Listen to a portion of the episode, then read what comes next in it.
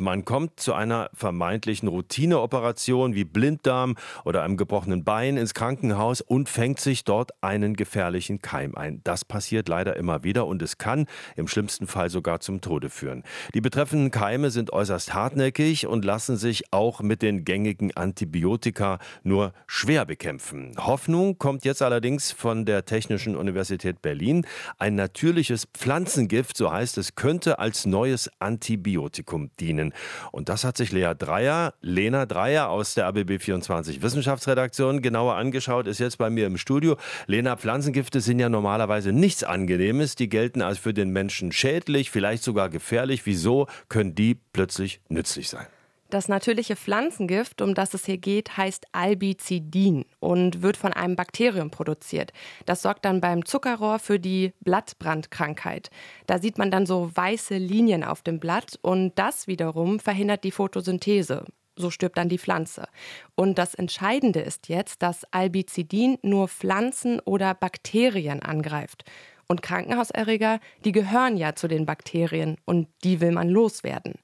Albizidin greift dabei ein bestimmtes Enzym an, das die, die beiden DNA-Stränge aufschneidet. Dieses Enzym heißt Gyrase und kommt nicht in den menschlichen Zellen, sondern eben nur bei Pflanzen oder Bakterien vor.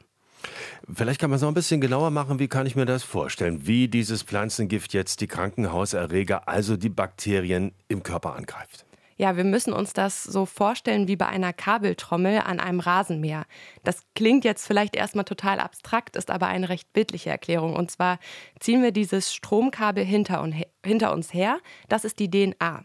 Und durch dieses Hin- und Herlaufen verknäult sich irgendwann das Kabel. Wir als Menschen würden dann ja dahin gehen und dieses Kabel entwirren und wieder auf die Trommel aufkurbeln.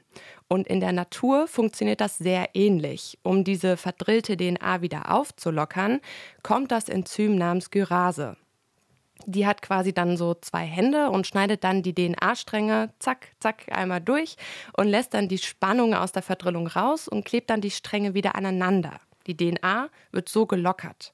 Wichtig, am angreifbarsten ist die DNA, wenn die Stränge getrennt sind. Und jetzt kommt dieses Pflanzengift Albizidin und unterbricht genau diesen Punkt, wo die Stränge eben auseinander, äh, wieder aneinander geklebt werden. Es wird blockiert. Und die DNA ist dann geschädigt. Das Bakterium kann sich nicht weiter vermehren. Und genau diesen Schritt, diesen Punkt wollen wir ja. Das Bakterium bzw. der Krankenhauserreger soll sterben. Das klingt sehr schön. Und jetzt äh, frage ich mich, ist das jetzt der ganz große Durchbruch? Heißt das, äh, die Krankenhauskeime können uns überhaupt nichts mehr anhaben? Nee, das kann man leider nicht so sagen. Das Problem fängt ja eigentlich schon bei der Gabe der Antibiotika an. Denn mit jeder Gabe eines Antibiotikums entsteht ein Selektionsdruck.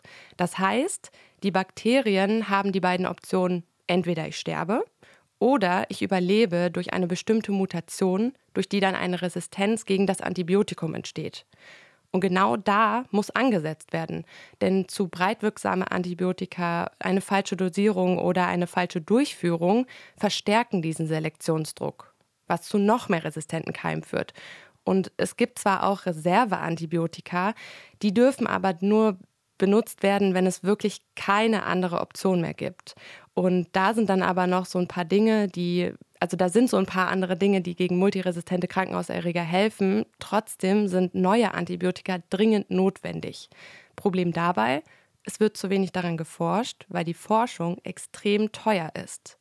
Albizidin, dem natürlichen Pflanzengift, wird es wahrscheinlich auch noch einige Jahre dauern, bis es als Antibiotikum zum, Einsatz kommen könnte.